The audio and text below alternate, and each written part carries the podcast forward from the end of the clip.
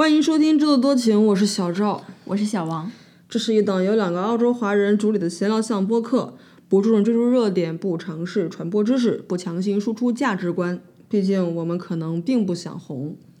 推荐大家使用泛用型播客客户端订阅收听，现在已经可以在苹果 Podcast、Google Podcast、Spotify、喜马拉雅海外版喜马拉雅以及小宇宙订阅我们的节目。如果您习惯使用微信，我们也有同名公众号。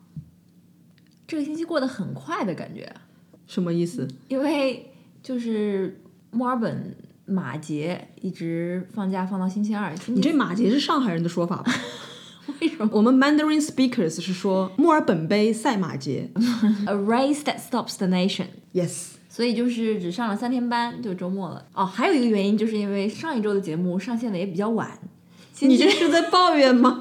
星期四才上线，星期五又删了，重新发了一遍，所以哦，那没办法，因为技术原因嘛。没想到我们这种播客也会遭遇技术原因。对对对，就觉得过得很快嘛，就是哎，怎么上一期刚上线，这一期就要录了，这种感觉。我们讲这么多废话是为了 warm up 是吗？对啊，现在有个 disclaimer，就今天小王是酒后录音啊，这个醉醺醺的。如有冒犯，请多包涵。好吧，Let's start with some 往期听众反馈。啊、来自美国的热心听友江女，哎，为什么我一说你就要笑呀？本台头号热心听众江女士，不，并不是，你们发现我们每一次的听众反馈都是同一拨人吗？要这样想，小赵，我们已经拥有了非常忠实的听众群。那是因为他跟你关系真的是很好。我上一期节目里不是说到男生假里女生假眉嘛？秦文君的小说，江女士给我发来短信，说九六版的男生甲里电影里演鲁智深的是他的初中同桌。再一次印证了我之前的判断，就是你们上海是有自己的青春文学圈的。然后来自上海的热心听友陈同学，他说最后的上海话诗朗诵是什么鬼啦？我觉得这边其实还是要给大家讲一下这个背景是什么，就是因为上期节目最后我们带过一笔的那个家庭主妇的这个问题，然后小赵在侠客岛上看到了一句话叫“不能有向下的自由”，所以他作为一个熟读熟背小学生语文课本的这样一个人。哎，等等，为什么只限小学语文课本吗？我中学课文背的也是很好的。他马上就说：“哎，这句话好像哪里听到过。”结果发现，就在两篇我们都在小学的时候学过的革命烈士的现代诗里，都有这样的讲述。一篇就是我上一期节目最后读的陈然的《我的自白书》，它里面就说：“只有怕死鬼才祈求自由。”只有普喜剧在祈求自由。还有就是我读的另外一首叶挺的《囚歌》里面的说：“我渴望着自由，但也深知人的躯体哪能有狗的洞子爬出。我渴望着自由，但是也深晓得人的躯体哪能有狗的洞爬出。”反正意思就是人不能有向下的自由，所以感觉哎，说来说去，怎么还是这两首诗的内容呢？嗯，觉得很有意思，所以那天就把这两首诗拿出来朗读了一下。嗯，这两首诗写的真是不怎么样啊，但是这个革命志士的这个精神，我觉得我们中国的这个人民啊，还是传承的很好的。嗯，还有就是一车烂话的两位主播车厘子和烂木头给我们留言说，听我们的播客就可以看看同龄人在看什么、读什么以及关心什么话题，也是挺有用的哎。我们的播客也是属于有用这个 category 的。哦，你是这样理解的？对对对，嗯，你是怎么理解的？我的理解是人家很客气啊，就是你 Q 到了人家，然后人家 return the favor。但是人家回应的是我在节目里面说到的播客或者有趣或者要有用。哦，谢谢这两位主播的嗯非常 客气的留言。来自北京的无聊听众段女士向我宣誓主权，说人家无聊了？向我宣誓主权说刘昊然是他的，并且说他喜欢刘昊然这件事情，他妈妈和他小侄女儿都知道。嗯，我们对于这种单方面的宣布胜利和主权，比如说 I won this election big 的这种，呃，是表示这个不予理会。你说的是你自己吧，不要把我带进去。我从来没有想过要对刘昊然宣誓主权。嗯，呃，另外就是来自香港的热心听众尤女士说，我认真学习了你们的选举视频，虽然跟我半毛钱关系都没有，但是我想说，小王的手好长，好漂亮。我将这个反馈转给小王之后，小王就露出了那种沾沾自喜、喜不自胜、喜笑颜开的这个快活的神情。不如小赵，你把尤女士后面那句话也读出来吧。啊，为什么呢？不要。我们那些选举，我觉得播放量应该很低啦，这 只是我们纯属自嗨的一个录制吧，嗯，并没有对任何人的这个选举起到任何的帮助。嗯，但是这个选举其实已经出结果了，在上个星期的时候。哦，对，呃，我所在的墨尔本选区呢，他是现任市长吧，Sally Cap 连任成功。嗯嗯，小赵所在的这个 Stonington 选区呢，是 Marsha Griffin，嗯，Matthew Coles，还有一位，Kate Haley Kate Haley，三位候选人当选 l 成功动算，成功动算。怎么讲呢？我只能这么暗示啊，就是 My voice has been heard。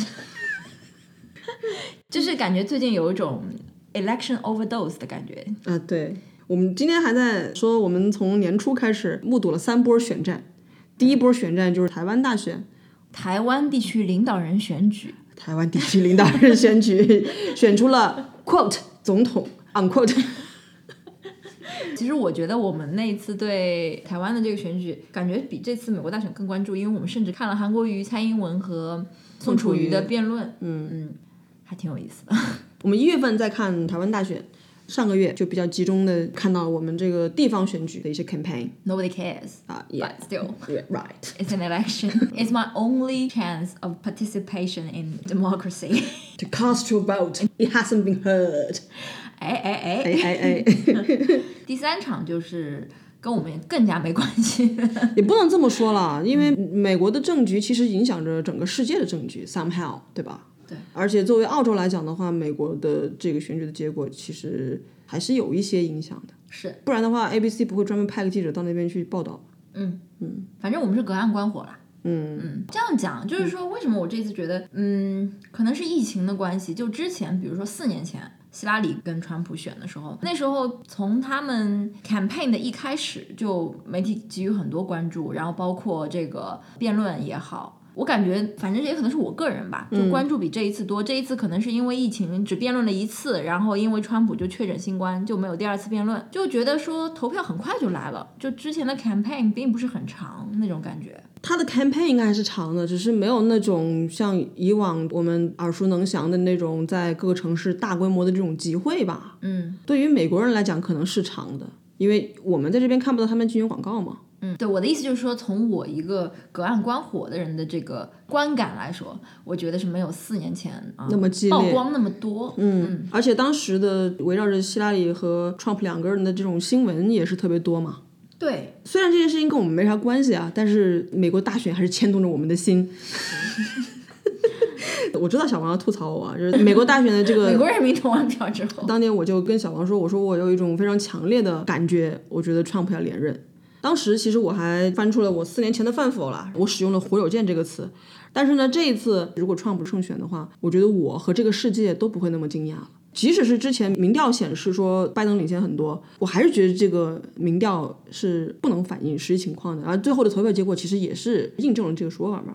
因为民调不靠谱这件事情，从四年前的 Brexit 跟希拉里跟川普的这那次选举就已经被大家所熟知了。就是很多川普的 voter 是 shy voters，对他们不会，他们不会告诉别人。民调这个事情在互联网时代，它其实会变成像 Yellow Page 一样的这种鸡肋。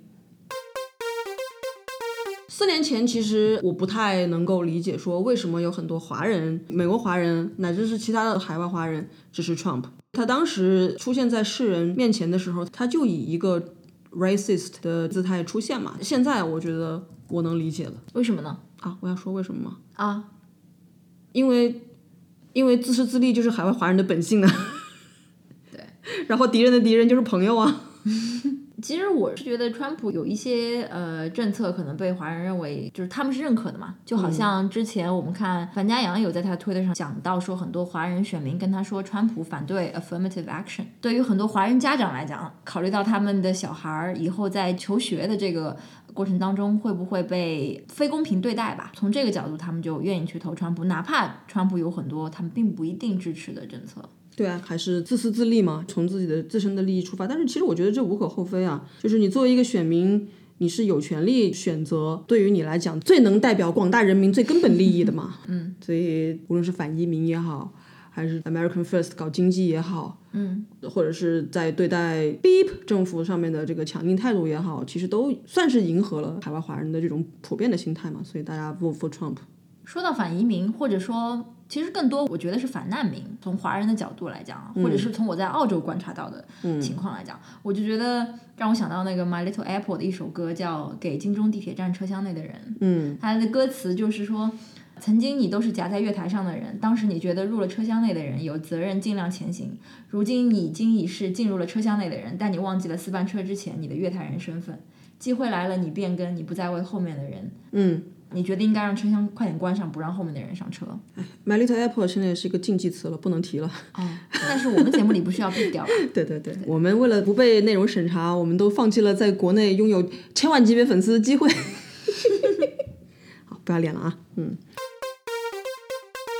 其实我们还有一个原因想关注大选，就是最近一段时间就感觉整个城市跟国家的这个赌博的气氛很重，沉浸在一个赌博的这个气因。为接连好几次之前是那个澳式足球决赛，然后到了这个赌马，节目一开始也讲了嘛，上周是 Melbourne Cup 赛马，那么赛马这个事情在这个资本主义国家嘛，大家就是要赌马，然后又是那个昆州跟新州的这个 State of Origin 比赛，就大家一直都在赌博，包括我们同事开会早上还聊一些这个博彩的事情。但是 gambling 这件事情本来就是非常 Aussie 的一个 lifestyle 啊，the bet on everything。所以我们在关注这次大选的时候，也有一直在看这些赔率啊什么的。嗯，一开始先是拜登赔率低，川普赔率高，后来小赵说那句强烈预感之后呢，就变成了 拜登赔率高，川普赔率低。他其实当时的那句话讲完之后，就说等到川普赔率上去了，他就要买进。对，这其实还有一个故事啦，就是一年多前在澳洲联邦大选的时候，我曾经在联盟党赔率为七的时候想买，嗯，没买。赔率到四点九的时候，我截了个图发给了小赵，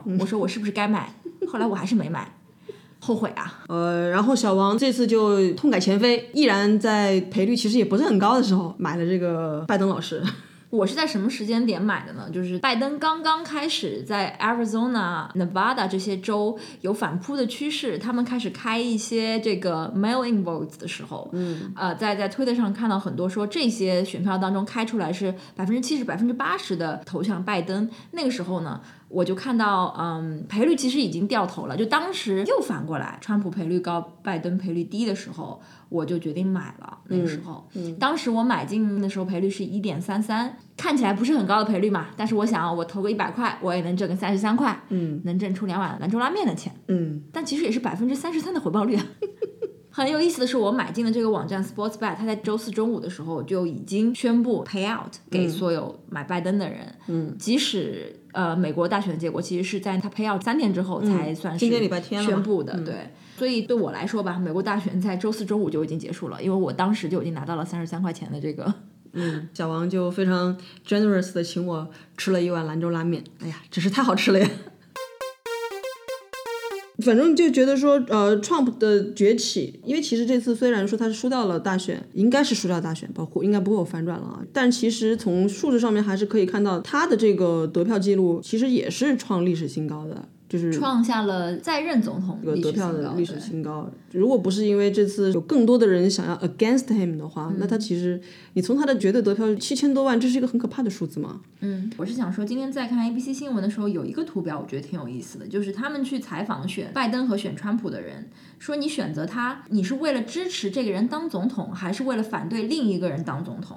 在拜登的选民当中，百分之四十九的人说我是为了支持拜登当总统，我投他；有百分之五十一的人是为了要反对川普当总统而投了拜登。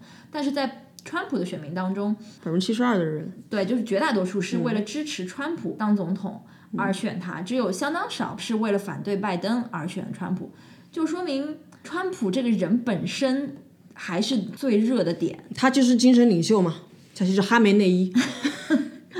选他的人完全是为了选 我怎么一直在得罪人呢？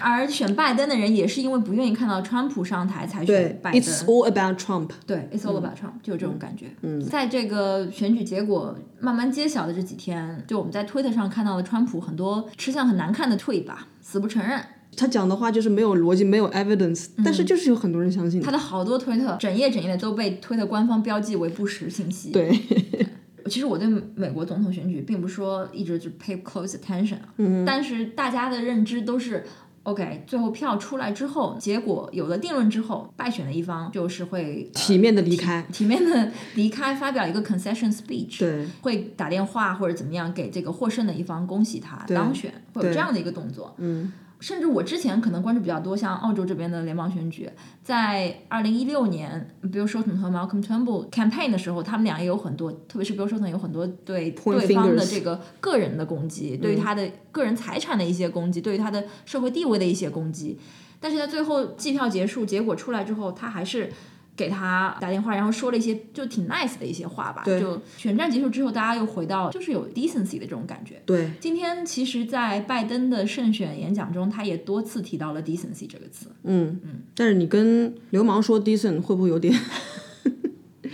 其实是很重要的，但是、嗯、跟我们 day to day 没什么关系了。嗯，而且我觉得美国的问题也不是说换一个总统就能解决的，对，他的设想是好的。我觉得他上去更多是一个 healing，就是怎么让他们内部不要有这么明显的一个分裂。但是你从这次投票所显示出的那种 divided 的哎程度来看，这不是我不是很同意啊。就是投票，它往往都是不是选 A 就是选 B 喽。嗯哼。那以前选举的时候，除了奥巴马那一年是那种比较大 margin 的这个获胜，其他还都是比较靠近的。其实我们刚刚已经讲了，这个选举是 it's all about Trump。嗯，我想讲的是啥呢？Trump 他是一个疯子，但是人家不是因为他是疯子，所以才想要选他。他的那些政策和他讲的那些话语没有造成什么实质性的影响的话，也不会有这么多的人反对他。所以是 for or against Trump，是代表你在社会议题上面的意见的一个分化嘛？这对于美国现状的认知的一个分化，这是我的理解，就是堪比美国内战呢。你到底是 against 奴隶制还是 for 奴隶制？我的认知并不一定对了，但是我就觉得说这个国家的分化是很严重的。但我觉得就是支持 Trump 的人，也不是说支持他的所有的观点。嗯，但是他代表他的一种选择嘛。还有一个观察就是，我们觉得美国对于总统和政客就有那种好像对摇滚明星一样的这种热情。对，他们的选战也好啊，还有这种党内的活动也好，都是好像在开演唱会一样。就是对标国内的这种选秀啊，就创造营呐、就是 C 位出道的这感觉。今天我们看到很多影像，就觉得说华盛顿街头的那些大家按着喇叭鸣笛呀、就国旗飘飘扬，好像是美国得了世界杯冠军那种感觉。嗯，泛娱乐化吧，可能就是因为他们有这种全民参与，就是一人一票的这种概念嘛，所以才会把这种四年一次选战变成了一种全民的娱乐活动。其实他们也不是一人一票，他们也是选举人票啊。他们的一人一票可以代表他们这个地方的，就是大多数人选这个人的话，他就可以获得这个的所有的整体票嘛。对，嗯，台湾其实也有这样的倾向，我觉得台湾对于政客吧，总统候选人也有这种偶像化的这种倾向。嗯，可能不是以党派，而是以个人作为这种 icon 的这种政治体制中，就比较容易有所谓的政治明星这个概念嘛。其实我相信，在之前霍华德长达十年的执政之后，他其实也是一个政治明星吧。你像不受欢迎的 party leader，他就是会被发动各种政变搞下去。嗯，只有像这种 rock star 政治明星，党内没有人敢搞你，因为大家都是喜欢你。对，但是在澳洲的话，有些人他可能本身是有相当强的这个民众基础的 popularity 的，但是因为他自己本人的这个政治立场和他党内更多的议员的政治立场不同，导致他的一些政见并不能变现。因为政令不出中南海。因为最终投票的时候，在澳洲大部分人还是一个党一起投的，就是工党是硬性规定是不能 cross the floor，你必须一个党一起投。但自由党可以 cross the floor，但大部分情况下还是会有一个嗯统一的这个 yes or no。所以，如果你是这个党的领袖，跟你们党内的大部分人政见不一样的时候，就会发现很多你之前可能是你的竞选时候的一些口号啊，或者是一些卖点。不能实现，那么久而久之，可能一年两年之后，选民就对这样一个领导人失去耐心，而他在党内又不受待见，这种情况下，他的 popularity 就没有啦，就蒸发了，然后他就会有可能被搞下去。我总觉得你讲这话的时候好像是有所指的，不知道你为什么如此饱含深情。哎，就是我们俩都是挺喜欢 Malcolm Turnbull 的。对对对对，我和小王都觉得他是很有魅力的一个人，很 charming 的一个人。Australia doesn't deserve him. That's it. Oh,、okay. doesn't deserve. 我觉得其实还有一点，就是我们刚刚讲的那个偶像化，就是美国很多人他们是 openly talk about who they vote for。嗯哼。呃，这点我想说跟澳洲很不一样。对因为澳洲在选举的时候。除非你跟他很 close，不然 nobody talks about who they vote for. It, it's privacy，、他们不会说的。我觉得大家不谈，一方面也是因为两个选择之间的差异并不是那么大，它有一些细微的差异，但是嗯，没必要为了这点事情搞得你我对立。对，就不要辩论。所以，所以你怎么看家庭主妇的事情？没有必要为了一个选举搞成朋友圈的分水岭。对对对，嗯，我们可以为了粽子的甜咸来争执，不要为了几个无聊的政客来争执，对吧？刚刚其实小王已经聊到自己最擅长的领域啊，今天上午的时候，小赵跟我说，我应该开一档一个人的单口播客。对，那么我就来采访小王。其实，在我们这种还不成熟的播客中，十期节目中，我们大概已经有两次还是三次，我忘了提到了“美国爸爸的狗”这个称谓。我倒是没数。现在很多中国网友一旦提起澳洲，就是言必称“美国爸爸的狗”。在你这个政治达人的观察中，平心而论，澳洲到底是不是美国爸爸的狗？我就不明白为什么一定要用“爸爸的狗”这种 这种形容。证明什么呢？在中国部分网友的眼中，美国跟澳洲不是爸爸跟儿子的关系，而是爸爸养的一条狗，这个地位比儿子和孙子都不如，就是他还不亲。我我觉得不是这个意思，他的意思是。儿子、孙子还会叛逆呢，还会反对自己老子呢。但是狗对主人就是百分之百的忠诚，言听计从是这个意思。我觉得。OK，嗯嗯。那么小王就来反驳一下，还是证实一下？首先，我觉得就澳洲跟美国是盟友的关系，这个不是毋庸置疑的嘛。对，前两年 ScoMo 也在说，无论谁当总统，美国跟澳洲之间同盟的关系都是不会变的。对啊，这个同盟的关系跟哪个政党执政，目前看来是不会有什么影响的。对啊，不管是美国内部还是澳洲内部，你像连川普这种疯子一样的人，还是没有改变澳洲跟美国之间的这个关系。甚至川普在做总统的时候，他都挂了澳洲总理的电话了。对啊，就这种事情发生了，也没有改变这两个国家同盟的关系。所以这种同盟关系并不是今天的莫里森哈巴狗，还是明天的某某某泰迪犬。哎，听众朋友们，听到此处如果不明白，欢迎去澳大利亚驻华大使馆的微博底下看一看。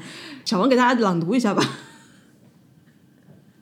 小王已经笑得不能自持了。就是我真的觉得那个谁在 run 这个澳大利亚驻华使领馆的微博，当然也是挺难的。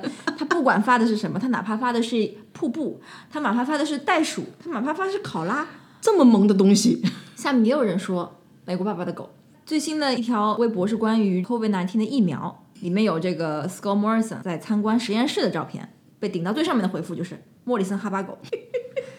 再最近的一条是关于进博会的内容，顶到最上面那一条是一边需要中国的市场，一边又极度反华，做个人不好，跟在美国屁股后面当狗。所以就是你不管是打开哪条微博嘛，点赞数最高的评论肯定是美国爸爸的狗之类的内容。不过我有一个小发现，嗯，除了这个美国爸爸的狗是讨论的最热烈的一个话题之外，还有一个第二热烈的就是要求澳洲政府给已经入境的 Working Holiday Visa 的人延期，这是你为什么要到狗家来打工？做个人不好吗？我们好像扯远了。啊，扯远了，扯远了。啊，我们想说的就是说，不管今天美国是哪个党上，澳洲是哪一个党执政，他们的这种同盟关系，是不会改变的，但是这这并不代表澳洲是美国爸爸的狗。对啊，我想说的，他们只是盟友的关系。对啊，首先，他们这是个五眼联盟嘛，嗯，他们有这个情报交换的这样一个 arrangement。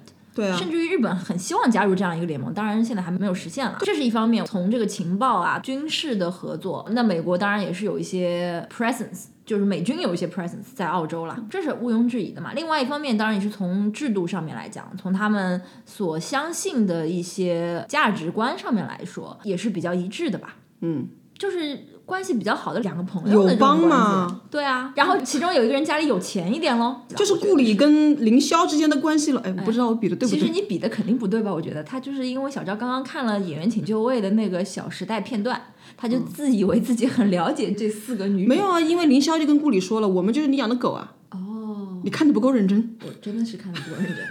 Disclaimer 啊，我没有看过《小时代》的原著和原片，我我对《小时代》的了解都是通过这种综艺节目来了解的。我讲的不对的话，这个四粉勿打。所以我的意思就是说，我不认同澳洲是美国爸爸的狗这个意思。嗯，我知道国内的人之所以会有这种观感，我觉得他们的逻辑是这样的，就好像刚刚我读的那个评论一样，你又要赚中国人的钱，那你为什么在有一些事情上面不为中国人说话，反而要来拆中国人的台？是这样一个意思。那么我觉得贸易这件事情是互惠互利的，没有人说澳洲跟中国做贸易只有澳洲人赚了钱，中国人没有拿到任何好处。这是我个人观点。现在的论调好像就觉得说，呃，我买澳洲人的矿，我买澳洲的龙虾，我买澳洲人的红酒，是只是给澳洲人拿了好处，中国人没有从中获得任何利益。我觉得这种论调是不对的。显然是要不就是因为你的东西好，要不就是因为你的东西便宜，或者又便宜又好，离我们国家又近，运费又便宜，所以我才你从你这儿采购。嗯，大家也不傻，我为什么不从巴西买那些铁矿石？我为什么不从美国买龙虾？我为什么不从智利买车厘子？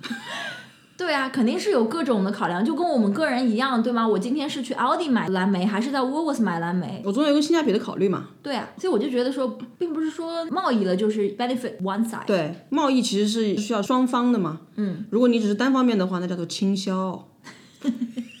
哎，你那个笑容是怎么回事？好吧，anyways，澳洲在国际政治地位上面来讲，它不是一个大国，它的角色其实是比较边缘的，它更多的是在整个太平洋地缘政治上面的一个小族，它只是一个制衡全局的一个棋子。澳洲的军事力量，大家也都是了解的哦，大家可能不了解，就是多多少少是要依附于某一方势力，才能够保证自己的这个国家利益的嘛。那我觉得任何的国家为了自己的利益而去站队，这个东西无可厚非。每个国家其实都在站队。嗯，上世纪五六十年代，beep 还不是 beep 的狗了。这次 beep 的我好像有点摸不着头脑，你在说什么呀？啊，我们下了节目再交流。其实我想说的是，虽然讲了那么多，但是澳洲对中国市场的依赖是毋庸置疑的。对，这也是为什么每一次竞选中跟中国的关系都是两党的一个要讲的话题。其实，在美国也是一样。对，嗯嗯，在台湾也是一样。这这是因为中国本身这个市场的体量在，所以对每个国家都是一样的。嗯，前两天不是新闻，就是说中国不需要就 Suspend 七大品类吧，包括什么龙虾啊、红酒啊什么的都受了影响。然后这个时候就有工党的人就出来说，你这 Free Trade Agreement 签了跟没签一样。我今天早上隐隐约约还听到 Tomer 在说，你不能够向 bully 低头，如果一直向 bully 低头的话，他就一直会 bully 你。I can't disagree。单位抢。哎呀，这你要讲一下背景吗？单位抢，大雁。哎呀，扯远了。一六年的时候，澳洲有一部剧叫做《Secret City》，其实是有反映的一些美国、中国的势力在澳洲政坛上面的一些角力吧。那如果大家对于澳洲政治有兴趣的话，推荐大家去看一下。对。一九年出了第二季，我们当时看是因为它的女主角是 Anna Tove，大家比较熟悉她，可能是因为看过 Fringe，她就是里面的 Agent Dunham。对，她其实是一个澳洲人。啊、而且这部剧拍摄的时候还拿到了进入澳洲国会大厦的拍摄的许可，所以它的整个场景啊什么的都是很真实啊，就是在那边拍的。对，第一季我当时是打了三颗星，第一季那个条目就现在也涌入一些就是美国爸爸的狗类似这样论调的评论，就说这是一个反动条目，应该被删除。其实说实话，我不知道现在国内的朋友怎么看第一季。想看的人总能找到。好的，就这个剧它是根据小说改编的嘛。小说的作者之一 Chris Uman，他以前是 ABC 的新闻记者，是比较资深的。我觉得他最近几年对于中国事务的评价和他写的一些 opinion pieces 还是比较 hawkish 的，就是比较鹰派的。他的观点跟你刚刚 quote Malcolm Turnbull 的那个观点是差不多的。嗯，嗯这就叫鹰派啊，不像玻璃低头就是鹰派啊。哎呦，这个小王对于鹰派的定义真的是不一样的。哎，这个剪掉。哎，不仅仅是这样啦，他还有就是比较 critical 吧，应该这样讲。所以这个星期就是过得很快，所以也没有什么精神食粮啦，没看什么电视剧。那对于我个人来讲，比较纠结的就是我要不要看《棋魂》的这个剧版呢？《棋魂》其实是我在大学期间看了一个动画，我很喜欢这个动画。本来我在微博上面看到了《棋魂》的那个海报啊，就是虽然我很喜欢胡先煦这个演员，然后我也挺喜欢张超在《不成问题的问题》里面的表演，但是我看了他们两个的那个定妆照之后，我就被雷到了。然后我有一个朋友，他看到了我转发的那条微博之后，本来也在下面说不能忍。然后他现在发微博和发豆瓣说他真香了，所以我现在很犹豫要不要看。我们已经看了第一集个开头了嘛，对，小王又偷看了我的 iPad 啊，而且就是意外的发现，哎，这个故事怎么跟我又是一届的呀？一九九七年在读小学三年级，这 就不知道为什么小王每次他 他里里边在收集四驱兄弟，哎，这真的就是我小学的时候我的同学们在做的事情。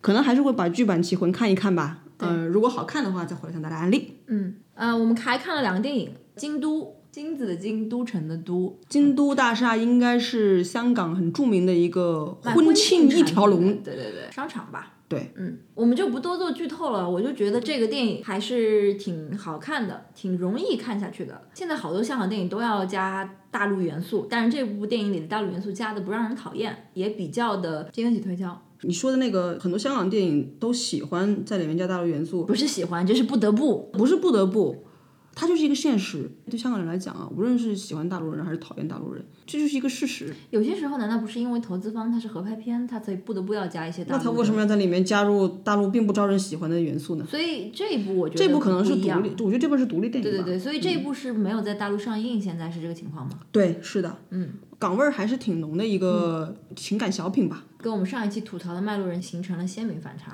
对，对于香港电影怀着一些怀旧的情感，并且觉得最近港片好片欠奉的朋友，可以考虑看一下。邓丽欣变漂亮了，可以讲吧，就是反正是跟婚姻有关了，跟跟假结婚有关。跟假结婚有关。这个片子里面的两位男性角色吧，都是直男缺点的这个集大成，对，特别是邓丽欣的未婚夫这个角色，嗯，简直了。对，一边看一边骂。总之还是挺有意思的。另外呢，还看了《八百小王想要看八百，从去年想看到今年。》，因为本来是去年要上映的，经过种种技术原因 没有能。他们公映了我知道，但公映的版本跟去年的版本不是一个版本了呀。，OK，你觉得会好到哪里去吗？不知道，但是阮经天的角色为什么被删掉了？请问就说他是一个讲日本话的人，？OK，然后可能就是因为反映了当时的民众，也不管他是好人还是坏人，只要看着讲日本话就给打死。OK，反正我觉得这部电影，首先它本身它片长已经很长，有两小时四十五分钟，我还是觉得它那么长时间，但是没有好好的挖掘其中一两个角色吧，它我觉得就是铺的太开了，要讲的事情太多了，整个让我感觉很散。然后呢，因为它又是苏州和两岸嘛，一边是四行仓库的士兵，一边是隔岸观火的在这个租界里的市民，他两边都要顾及，我就觉得他有一些顾此失彼的感觉。我就讲我的观感吧，它特别像建国大业、建党大业、建军大业这个系列。对于我来讲，他们就是一个类型的。当然，我知道它有一些加分项，是因为它描述是国军抗战，所谓的加分项。可能是加分项，也对有些人来说可能是减分项，都有可能。对于我们这种 政治不正确的人对政治不正确的，可能可能在电影院看，出于视听效果的原因，而且它好像是三 D 版的吧？你一看这个电影就知道他花了很多钱在这些视效、音效上面。对，但是这不改变整个电影的节奏，嗯还有这个角色的刻画，我觉得都是不够的。嗯嗯，不想多说了，反正就是有一种被浪费了三个小时的感觉啊。就这的感觉，结尾有些也是有些莫名其妙啊，其实比较突兀的就感觉。技术原因吧。好吧，小王好像有一本书要分享。最近就是看完或者说是听完了一本书，叫《Such a Fun Age》，是美国去年的一本畅销书吧。讲什么呢？它其实是讲一种白人救世主精神。这里面主要角色是三个人，最主要的是一个黑人女孩，在故事开始的时候，她大概是二十五岁左右，大学毕业了，但是还没有找到一份正经的可以 cover 医疗保险的工作，她就再打两份工，其中一份是在一个富裕的白人家庭做 babysitter。就是这个书里面的两个白人角色都特别想拯救那个黑人角色，OK，唤醒他。唤醒他，对，就是一个黑人角色唤醒他的 Black Lives Matter 的这个意志。差不多吧。OK，就是那个黑人角色，他在遭遇了一些可以说是 racist 的这种事件之后，有一个白人告诉他说：“你要把这事情搞大。”他把整个过程录下来了，他把这个视频给他说：“你应该发到网上。”但是那个黑人自己的想法是：“我不想搞大，我不要做什么这种舆论焦点，我现在连份工作都没有，我更关心的是我的这个温饱问题。”我的这个保险能不能付得起？因为好像美国到了一定年纪，你的保险就必须要个人买，不能跟父母一起了。然后呢，他的女主人另外一个白人角色，他是想劝这个黑人女孩说，你的白人男朋友是对黑人有一种迷恋，他对你不是真爱，他是一种要满足自己的这种，好像我很酷，我的朋友都是黑人，我的女朋友也都是黑人，他就想鼓励他说，你要跟他分开。就这白人吧，都在为这个黑人做打算，做打算，嗯，就是这么我都是为你好，很有趣的故事吧，我觉得呃，那为什么叫 such a fun age 呢就是讲关于这个时代的故事嘛。？OK，嗯，它故事就是发生在宾夕法尼亚的费城。其实我之前两天看那个，不是宾州一直迟迟没有宣布是民主党还是共和党嘛，我就想到这本书里面就讲那个白人女主人吧，她原来是 KOL 算是，原来在纽约的，后来因为生了第二个孩子，所以举家他们搬到了费城。她觉得整个人的生活都不一样了，她没有之前在纽约的那种啊、她自己 run 一个品牌叫 Let Her Speak，是一个 women empowerment，但是到了费城之后，这一套东西就不管用了，而且他又觉得这个像这个黑人女孩遭遇的这种有一些 racist 的事件，在纽约不会发生，只有在宾州才会发生。哎，反正就挺有意思的。好吧，那所以是推荐什么样的人来阅读这本书呢？对美国当代社会有兴趣的吧，对这个种族议题有兴趣的，我觉得他还是挺 subtle 的。我以前没有看过这种描写，这是非虚构还是它是虚构。OK？嗯，后来我看了书评说，呃，作者本人就曾经有在这种曼哈顿的大户人家做 babysitter 的经历，作者是黑人女性对，所以他可能把自己的个人一些个人经历也放到了这本书里面。嗯，它有那种引导性的东西吗？还是只是讲了一个故事？他只是讲了一个故事，而且故事的结尾也没有拔高任何东西。嗯，最后的这个黑人女孩还是就是走自己的路，而且她也并没有成为一个什么很成功的人，做了份非常普通的工作，将近三十岁还是拿个五万年薪这样子。对，就是这样一个还不错的故事吧。嗯嗯，好。那最近小汪听了什么播客呀？我最近没有什么特别喜欢的播客想跟大家分享，但就是之前小赵有一天突然给我发了一个 Spotify 上面的播客，叫《开门见山》。打开门就见山。开门见山主播是林夕，第一反应说是那个林夕吗？lâm 扎那个林夕，然后我第二个反应就是，那如果是那个灵犀的话，它是用粤语讲的吗？结果就发现是那个灵犀，但是是用国语讲的。嗯，因为这个策划应该是台湾吧？对，KKBOX 是台湾的，嗯，但是大概四十分钟的节目吧，就完全不知道他在说些什么，就是不好听，特别的不好听，不是一般的不好听。相当的不好听。但是林夕以前其实是做电台出身的呀，不知道为什么讲得那么烂。对啊，嗯，可能是因为他没有使用母语做节目吧，内容也不吸引人啊。他可能要 cater 台湾的一些听众。那个朴宝剑 是的，朴宝剑，坏换换 What？what？啊，我们无意吐槽林夕啊，我们还是挺爱林夕写的一些歌的，但是他的这个播客真是不好听。反正之前是看到推特上转发说林夕也开播客了，然后下面就有人评论说，最近文艺行业没有公开的人全都去做播客了。也是啊，最近不是连陈奕迅都在哭穷吗？他哭穷只是一个噱头啦，人家要发新单曲了。那林夕肯定也是没什么活嘛，就出来做个播客。对，林夕现在也是一个不能提的词儿了，对哦，嗯，本期节目里这个敏感词也是有点多啊。太多了。我还是会给他的第二集一次机会，我就是说不太好听。好吧，录节目之前，我们正好看到了有一个播客的推荐，是复旦大学的最近很红的，沈一斐副教授他在跟不合时宜的串台你听过他们的节目吗？好像没有，我也没听过，嗯，因为他的对谈的那个嘉宾是之前我们曾经提到过的九八五相亲局的那个平台的陌上的花开。创始人，就觉得蛮有意思嘛，我们是用一点七倍速听的，所以就觉得沈一菲老师讲有一点激动，有一点激动，然后攻击性很强。就我一开始以为是一点七倍速的问题，后来发现人家那个月亮，人家也是一点七倍速嘛，就感觉很正常，没有那对对种攻对对对击性。不知道为什么沈老师就哎、我之前就看到，因为他的节目上了好几期小宇宙的首页嘛，但是我一看这个标题，什么情感课、什么爱情课，就不是很有兴趣。我觉得这东西有什么可上课的呢我插一句吧，我就真的是想吐槽一句，国内的这个学术已经堕落到这个地步了吗？Anyways。？Anyways，如果大家有人听了他之前的节目觉得还不错的话，也可以跟我们说啊。反正我们也没有听完那一期，该说的我们在上一次聊九八五相亲局那个节目里也说过了。但是可能我听了这个东西，收获是什么呢？就是那个月亮出来讲自己创办这个平台的初衷，就是为了给校友们创造一个相亲的这个机会。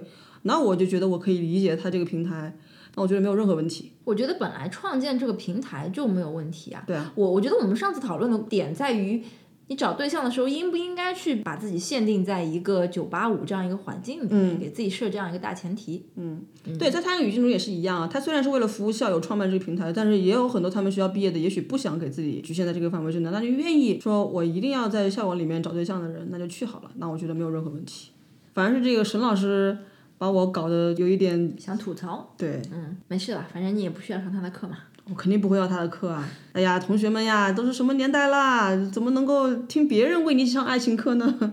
真看真听真感受，对，需要实操，对吧？实操可还行。不小心开车了啊！小王酒后开车一样，滚！好吧？哎，今天絮叨聊这么多啊，我觉得我们今天可能是有点标题党了，就好像上次就有听众评论说，哎，看标题以为是聊电影，结果一听是聊我们哎，相亲的。请问哎，这个我要讲一下。那期节目前四十分钟我们都是来聊电影，为什么他就不讲了？为什么一定要抓住我们聊相亲的这个事情不放了？我们是等闲聊节目。对，这个取标题也是挺不容易的，对啊，这个标题多好啊！非常 eye catching。对，我们今天主要是想自证清白，澳洲不是美国爸爸的狗。其实这不这有什么关系呢？他要认为是狗就是狗呗。对对对，如果大家认为澳洲是美国爸爸的狗，就不要来狗的国家给狗打工。没有啦，这种事情我觉得我们作为小小屁民，你是屁民，我不是，我是公民。对对对对对，不要妄自菲薄嘛，这是一个公民社会，对不对、a u s t r a l i a is treating you well。我不是说我是澳洲的屁民啊，啊，今天酒后可能这事实证明酒后不宜 录音。小王现在一副醉态。今天录的有些琐碎，要聊的比较散，这个要麻烦小赵后来再好好剪剪了。好好剪剪，好好剪剪，好吧。那如果大家对于我们的节目有任何的意见或者是建议，都欢迎通过评论和发邮件的方式来给我们反馈。fakingcode at gmail.com。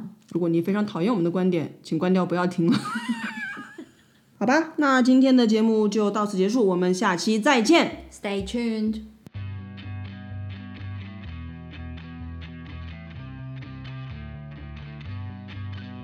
他就发来，空中发来，不对，他他发来啊，帮我剪掉。嗯 酒后录音请多包涵。嗯，你今天怎么突然好像用你爸爸讲话的这种语气？你跟我爸很熟吗？你跟我爸很熟吗？请问？小赵多年前给我发一条信息，说什么我包还是什么选不选？当时我就想说，我包是谁？不对，小赵对于 His Majesty 不应该是这样的一个感情。此包非彼包，好吧啦。他说谁是我包？他说我汤包啊。我才说哦，此报非彼报啊！不要这样讲啊。嗯，所以不要就是说不要说不要了，没有你你的意见根本不重要。一个破呢，是这样读的吗？破不不是那个破呢。这对不起，我的这个前后鼻，这个由小赵来发一下。京都，哎，不是京都，是京都。上一期我们讲的是京都，这一期我们讲的是京都。这本书讲什么的呀？你就开始跟我讲人物了。白人救世主，白人救了谁？世界。希望这星期我们可以多看一点精神食粮什么的。可是我要剪播客啊。有道理。哎呀，很期待圣诞节啦！那个不用工作，就天天可以做一些自己想做的事情，比如呢？看书、看电影啊。我开始做饭吧。改